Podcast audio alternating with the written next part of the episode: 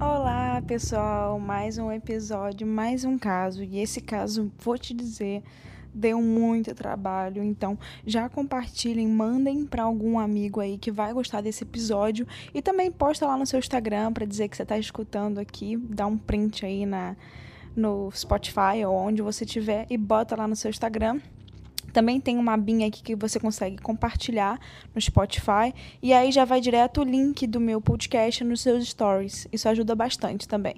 É, hoje a gente vai falar do caso de João de Deus, né? Deu o que falar aí em 2018 e tá dando o que falar até hoje. Tem documentário no Globoplay, tem bastante notícia sobre o caso, então eu vim aqui tentar resumir ao máximo e trazer as mais importantes. Eu assisti o documentário do Globoplay, também assisti outras coisas que tem, também tem filme, tem bastante conteúdo sobre o caso. Bom, João de Deus ficou muito famoso no mundo inteiro pelo seu trabalho espiritual que prometia a cura de diversas doenças. Foram muitos anos representando o Brasil quando o assunto era espiritualidade, cura, quando o assunto, né, era fé na área da espiritualidade.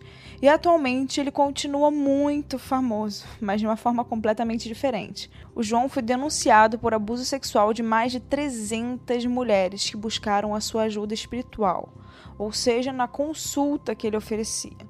E durante 40 anos, o João utilizou esse espaço dele de consultas para ele performar as suas cirurgias espirituais.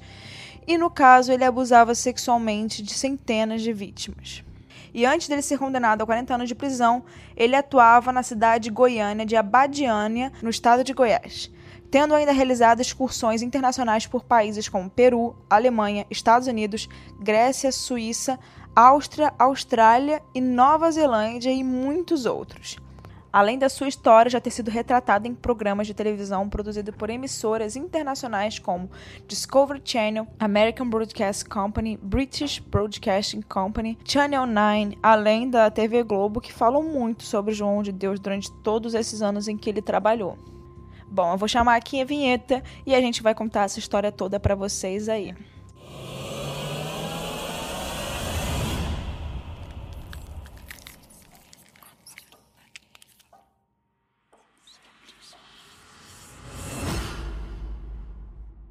João Teixeira de Faria nasceu em Cachoeira de Goiás, no dia 24 de junho de 1942.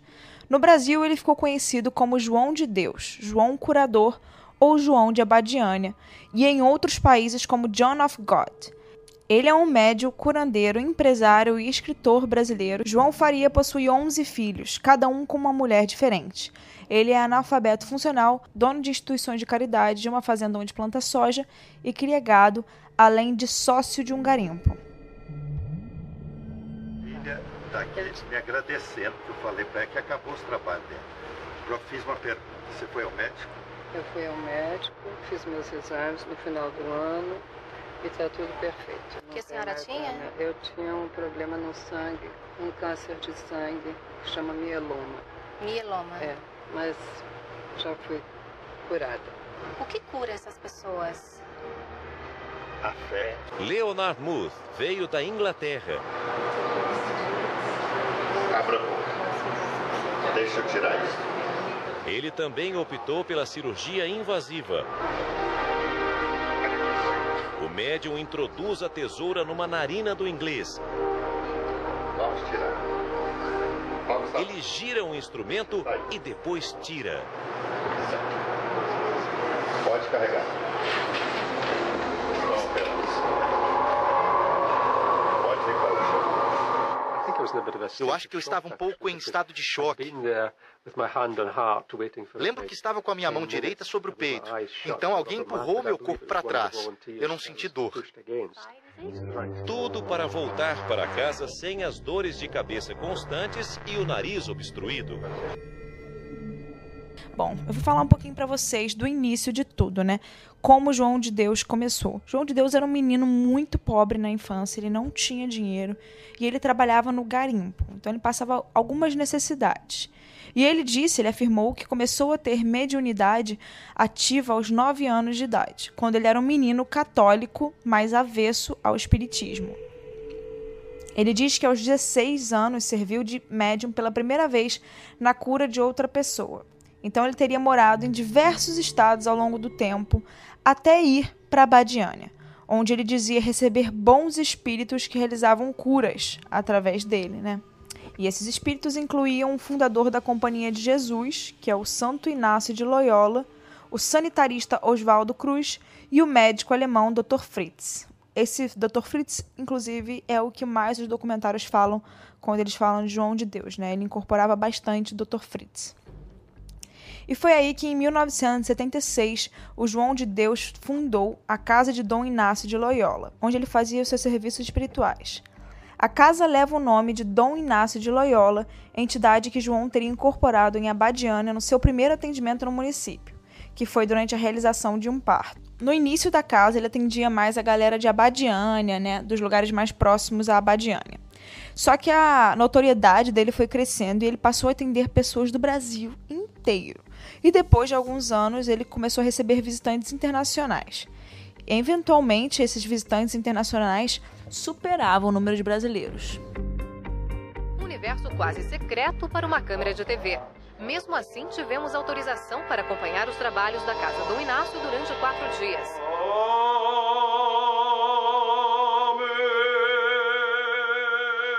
O atendimento é feito três vezes por semana. Corredores e salas ficam lotados na meca da mediunidade. Entre rezas e meditações, gente em busca de saúde e cura. Um trator esmagou meu tornozelo, né? Quando da foi perna, isso? Da perna tem mais ou menos um, um ano e cinco meses. Infelizmente o pé inchou muito ainda e a melhoria tá tendo, mas muito lento, né?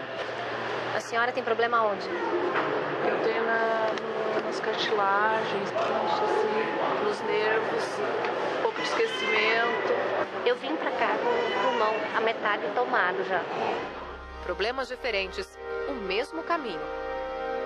Todos que chegam vão primeiro para aquela casa ali, onde eles recebem uma senha. E aí depois todos seguem nesta direção. Agora, 8 horas da manhã, olha só como já tem muita gente aqui nesta fila.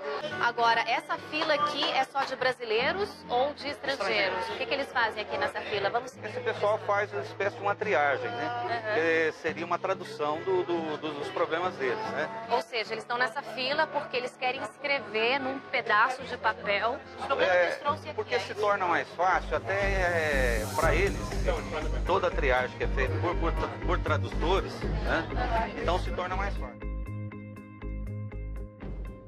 E, inclusive, no documentário da Globoplay sobre o caso, é citado que ele ganhava muitos dólares quando viajava para fazer consultas fora do Brasil. E sendo tão caro, era mais barato com que os gringos viessem para Badiânia para se consultarem com ele. Ou seja, a galera já estava começando a realmente vir para Badiânia porque fazer excursão, etc., tudo fechado por ele ali em Abadiânia, era mais barato do que contratar João de Deus para ir para os Estados Unidos.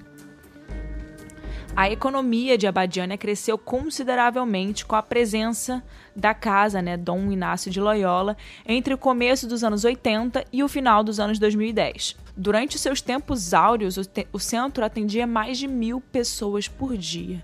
Chegava a ter filas. As imagens, inclusive, são bem chocantes pela quantidade de pessoas que iam lá. E quando chovia, elas ficavam abrigadas debaixo de, um, de uma construção que eles fizeram para que as pessoas esperassem na fila, ou seja, realmente eram muitas pessoas. Às vezes eles serviam comida pela quantidade de pessoas que ficavam esperando por ali. O ex-prefeito de Abadiânia, né, o Itamar Gomes, chegou a afirmar, entre aspas, não sei o que será de Abadiânia quando João de Deus morrer. A economia da cidade vai para o buraco. A casa empregava mais pessoas do que a administração municipal de Abadiânia incorporando a entidade do caboclo gentil, o João Faria né, teria desenvolvido uma solução de ervas com poderes curativos. E essa solução de ervas foi batizada de garrafada. As garrafas eram produzidas próximos a uma cachoeira, nas imediações da casa de Dom Inácio, e foram vendidas no local durante algumas décadas antes de serem substituídas pelo Passiflora, que é um medicamento aprovado pela Anvisa. E tudo isso foi feito por João de Deus. Embora não houvessem cobrança dos atendimentos, era aí que ele conseguia lucrar. E além dessa água passiflora que ele lucrava, ele também tinha a rede hoteleira da região e com as excursões para irem até o centro dele, né? Ou seja, ele ganhava com toda a economia da cidade. Não é, não é que ele ajudou a cidade trazendo a casa para lá, não. Ele ganhava com tudo que aquela cidade né, lucrava em torno da casa.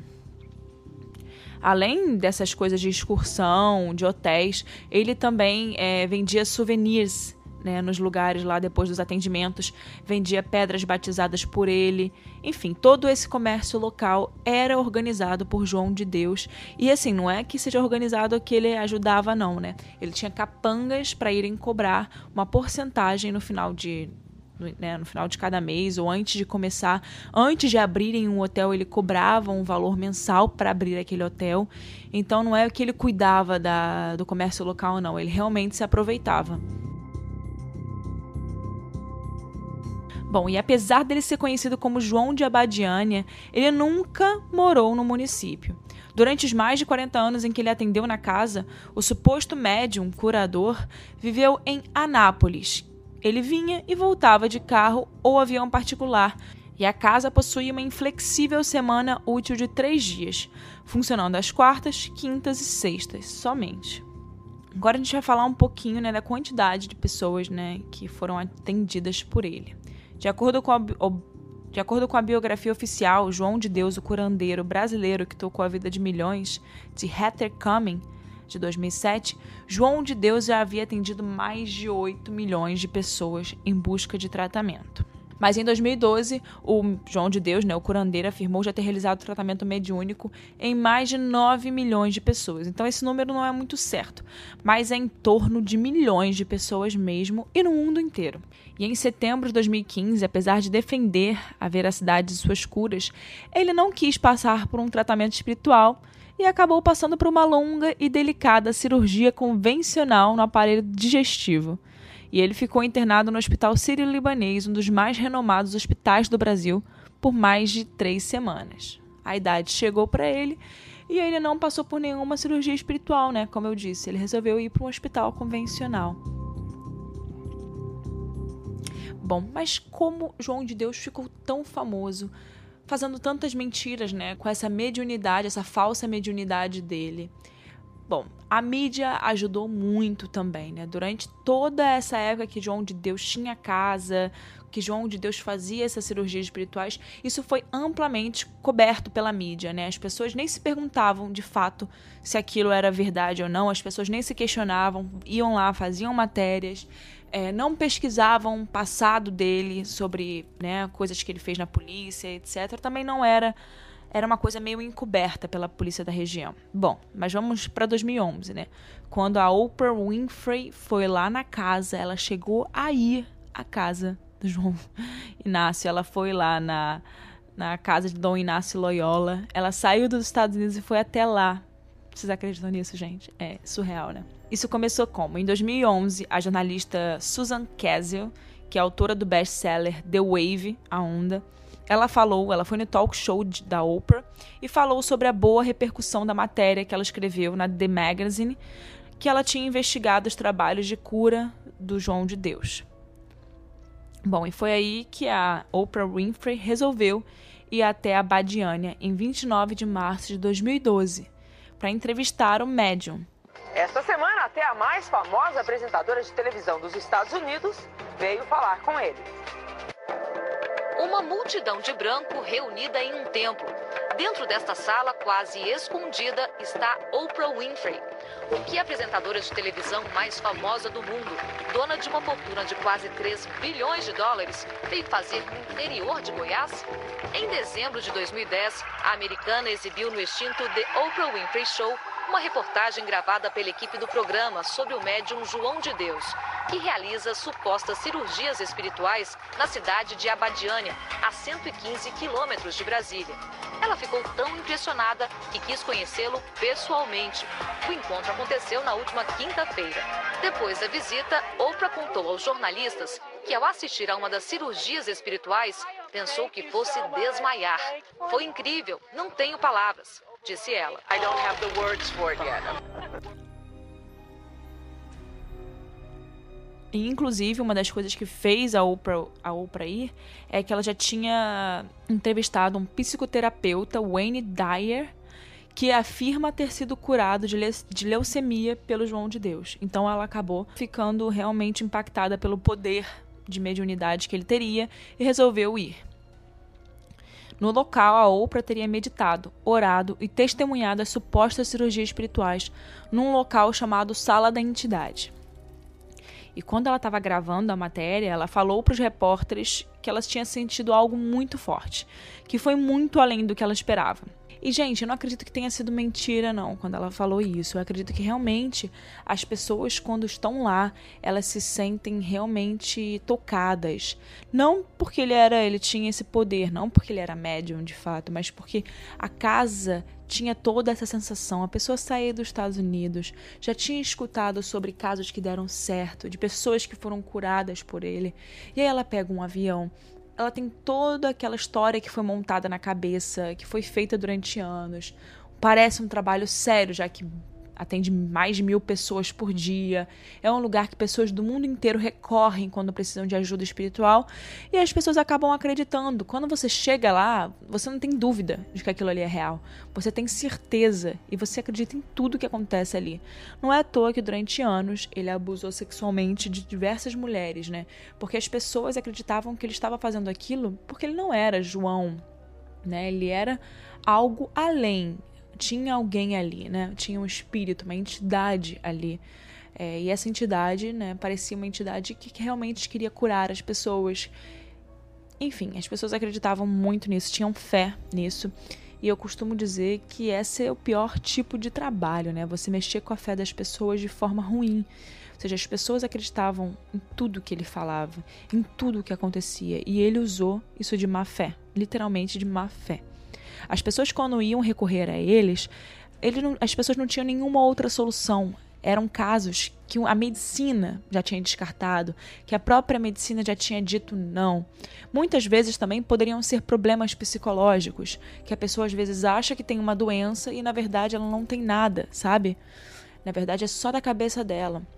E aí, quando vai lá, essa doença né, da cabeça acaba passando porque ela acha de fato, ela se convence de que não tem mais nada e na verdade era só um problema na cabeça, né? Em acreditar. Por exemplo, muitas vezes a gente, como mulher, a gente tem acredita que está grávida, acaba tendo reações no corpo, né? O corpo começa a produzir leite. E isso tudo vem da cabeça.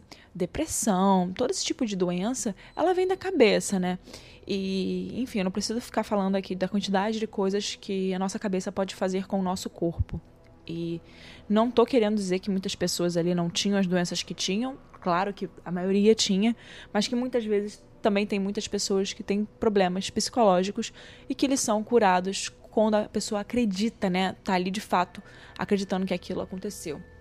Mas também precisamos citar aqui a quantidade de pessoas que morreram depois de terem ido lá porque ele falou que a pessoa estava curada e na verdade a pessoa não estava curada, não tinha como ser curada.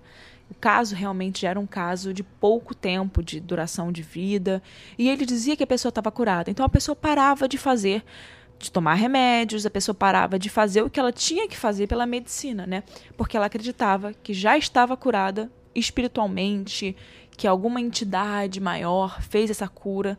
E na verdade, não. A pessoa continuava tendo a doença, continuava morrendo pela doença e não se tratava, não se cuidava porque acreditava estar curado. Inclusive, no documentário do Globoplay, é, fica bem forte essa parte quando uma, uma mulher de fora dos Estados Unidos passou por isso com a, com a ex-mulher dela. A ex-mulher dela faleceu depois de ter ido no, no, no centro do João de Deus, né, na casa, e ela, ele disse para ela que ela estava curada. E na verdade não era isso, né? E ela começou a parar de tomar remédio, é, a família ficou mais tranquila, a família começou a falar: ah, tá tudo bem com ela, ela foi curada. E na verdade não, a situação estava realmente terminal. Também teve outro caso de um, de um filho de uma mulher que aparece no documentário que também faleceu por causa né, dessa possível cura que ele teria feito, a pessoa acreditou na possível cura e acabou largando os remédios, acabou não tomando mais remédio e acabou morrendo porque tinha acreditado que tinha sido curado. E na verdade tinha jeito de continuar sobrevivendo, mesmo com a doença, tomando os remédios que já tomava. Mas acabou acreditando, né, tinha fé, acreditava com todas as forças nesse homem e esse homem tirou a vida de muitas pessoas que acreditavam nele. Não só tirou a vida de fato, como também tirou muitas coisas boas que a pessoa tinha quando ia lá se consultar. A fé. Essas pessoas que foram enganadas por ele não têm mais fé nas pessoas. Que fé que você vai ter depois de ter sido enganada por um cara que prometia te curar, né?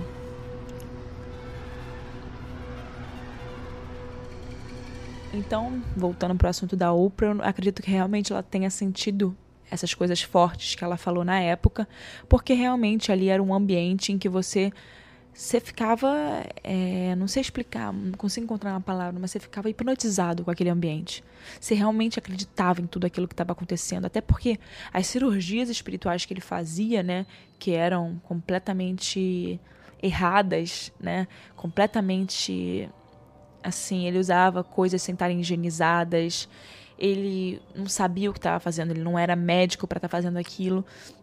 E ele fazia umas cirurgias espirituais que realmente eram impactantes quando a gente olhava e não entendia, né?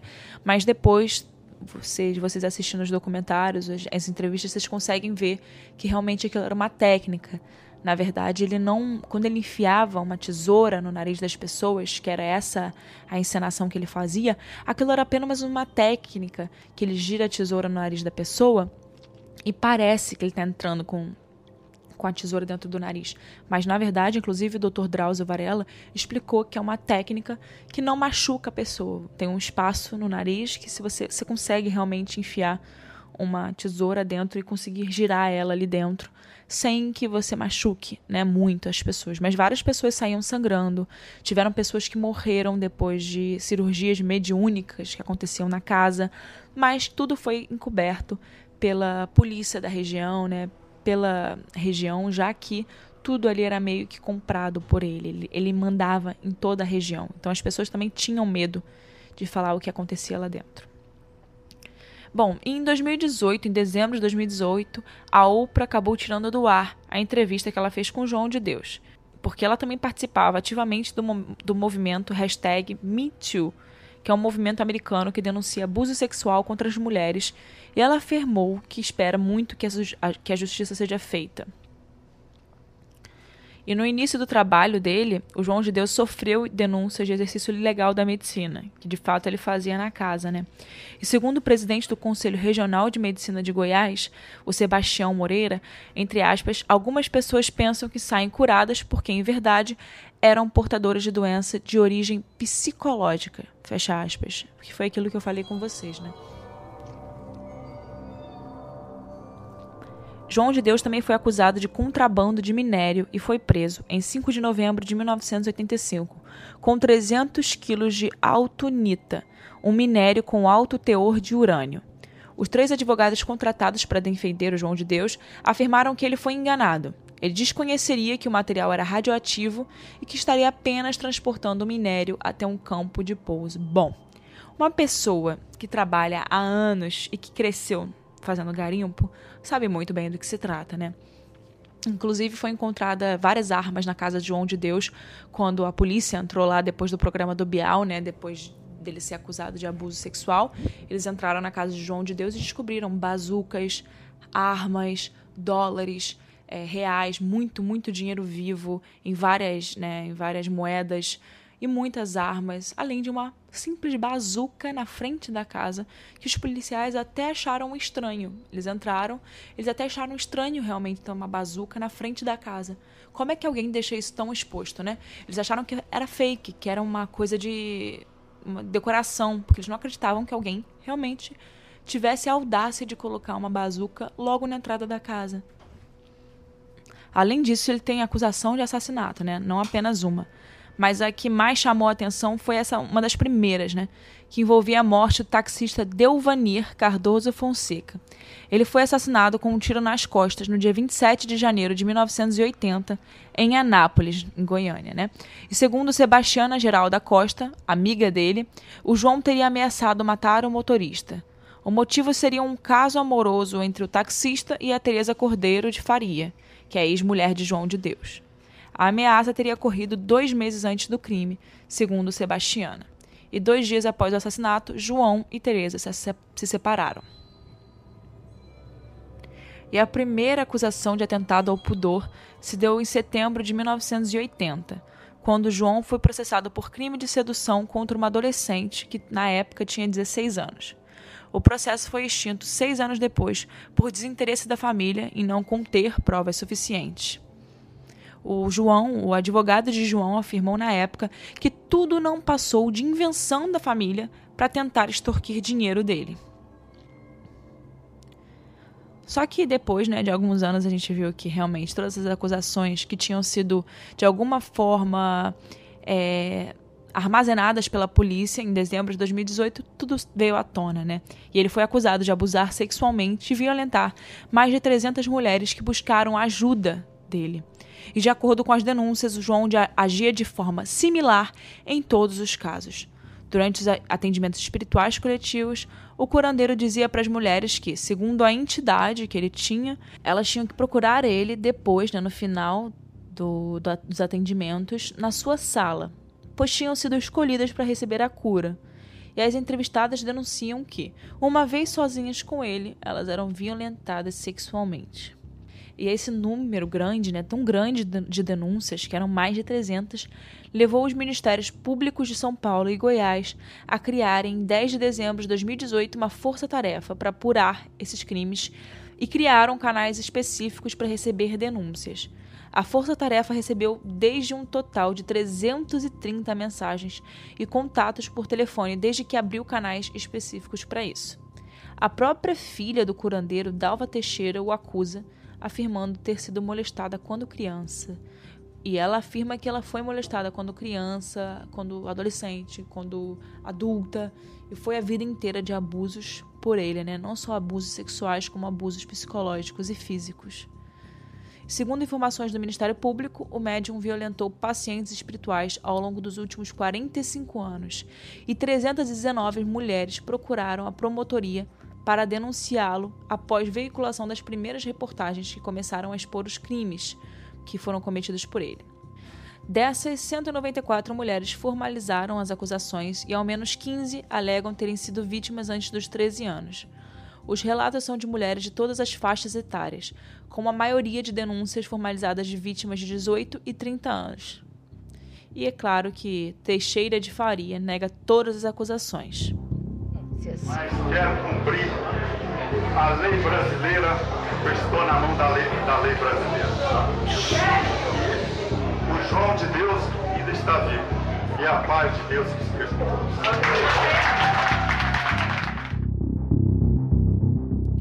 Os primeiros dez relatos foram divulgados pelo programa do Bial, né, Conversa com Bial da Rede Globo, no dia 7 de dezembro de 2018. E logo no dia seguinte, o jornal Globo divulgou mais três relatos, o Jornal Nacional mais dois. Na tarde do dia 12 de dezembro de 2018, o Ministério Público de Goiás pediu a prisão preventiva dele. Ao ser questionado por repórteres, o médium disse: Sou inocente e se afastou. Ao saber dos relatos, a Federação Espírita Brasileira, a FEB, divulgou em nota que serviços espirituais não devem ocorrer isoladamente, com a presença somente do médium e da pessoa assistida. A pena dele é por 40 anos de prisão e os crimes são estupro, abuso sexual, mediante fraude e a posse de armas de fogo, né?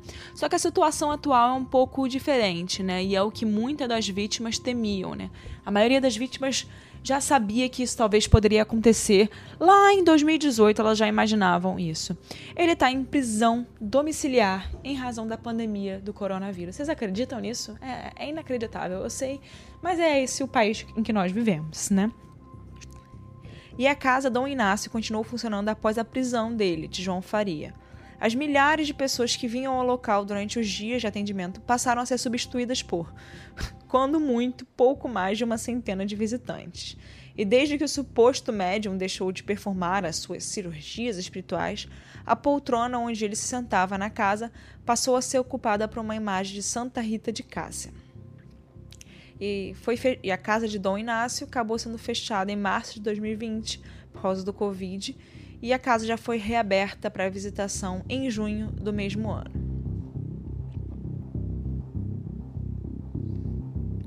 Bom, e vamos citar algumas pessoas, né, que participaram e foram gravar com João de Deus na época que ele era famoso. ou que foram fazer é, consultas espirituais com ele. Entre, entre essas pessoas, esses famosos, famosos que se consultaram com médium estão Luiz Inácio Lula da Silva, né? Dilma Rousseff, Bill Clinton, Hugo Chaves, o psicoterapeuta Wayne Dyer, que foi aquele da Oprah, né? O humorista Chico Anísio, a apresentadora Xuxa e os atores Marcos Frota e Shirley MacLaine. Oi, gente, eu tô aqui para falar do seu João de Deus. Quero dizer para vocês que eu conheci, eu fui lá fazer uma gravação, é, que não foi ao ar na Rede Globo, não foi a entrevista que eu fiz com ele, mas eu conheci e tive um carinho muito especial por ele. Gostei daquela pessoa que eu conheci lá. Infelizmente me enganei, e me enganei feio. Então eu estou vindo aqui para pedir desculpa a vocês, porque eu já botei falando sobre, divulguei o documentário dele, falei que era uma pessoa legal e tudo. Me sinto na obrigação de dizer a todos vocês que eu estou até um pouco envergonhada com tudo isso. Falando em vergonha, queria também que vocês entendessem que essas pessoas não falaram no passado por vergonha, por medo, querendo esquecer tudo isso. Mas eu quero dizer para todas vocês, mulheres que passaram por isso, que eu tô com vocês, tá? Sinto muito, muito mesmo, muito de verdade. Um beijo a todos vocês e, por favor, se tiver mais mulheres, denunciem, porque pessoas como essa e outras têm que pagar por isso.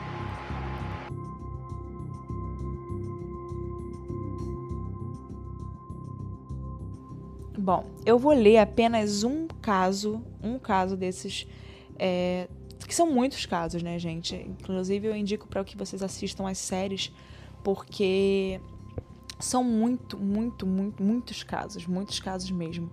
Então é muito complicado a gente, a gente trazer aqui a maioria dos casos. Inclusive tem um que é muito forte, que foi de uma senhora que falou nesse documentário do Globoplay, em que João de Deus é, tirou a virgindade dela debaixo de um túnel, debaixo de uma ponte. A família dela tinha ido se consultar né, com ele. E ele acabou usando uma desculpa que precisava dela para alguma coisa e levou ela para debaixo de uma ponte. E ela era virgem na época. Hoje ela já é uma senhora, mas na época ela era uma menina virgem. E quando ela foi para debaixo da ponte, ela já viu que alguma coisa ali não estava certa, né? E ele acabou tirando a virgindade dela, acabou estuprando ela e saiu muito sangue naquele ato sexual, saiu muito sangue. E ela achou realmente que que tivesse algo errado, e ele também achou que tivesse algo errado ali, acabou achando que ela fosse morrer, e aí ele tentou jogar uma pedra na cabeça dela, só que ela não morreu com a pedra na cabeça. E foi aí que ele tirou a arma e acabou atirando, né, nela. Foram dois ou três tiros e acho que três acertaram o rosto dela. E alguns desses estilhaços né, de bala estão no corpo dela até hoje. Ela tem esses estilhaços na face dela. Um tá perto da boca, o outro tá no crânio. Enfim, ela não consegue nem tirar esses estilhaços de bala.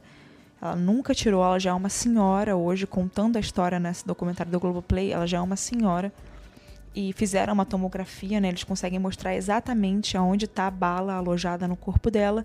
E ele achou que depois de ter atirado nela, ele jogando num rio, isso fosse resolver os problemas, né? Ela iria sumir.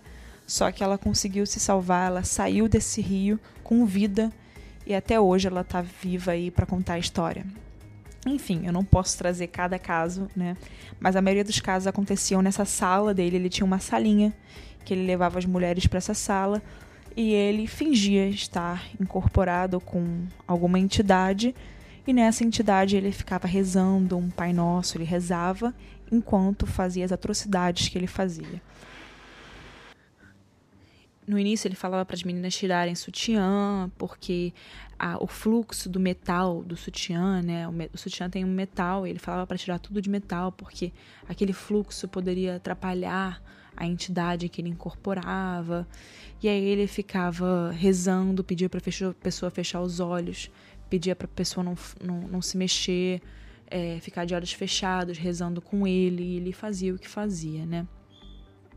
E muitas dessas, dessas coisas aconteciam enquanto a família da pessoa estava presente, ou perto, ou na mesma sala. Ele pedia para a família fechar os olhos enquanto isso acontecia. Enfim, era um abuso assim sem limite o que acontecia.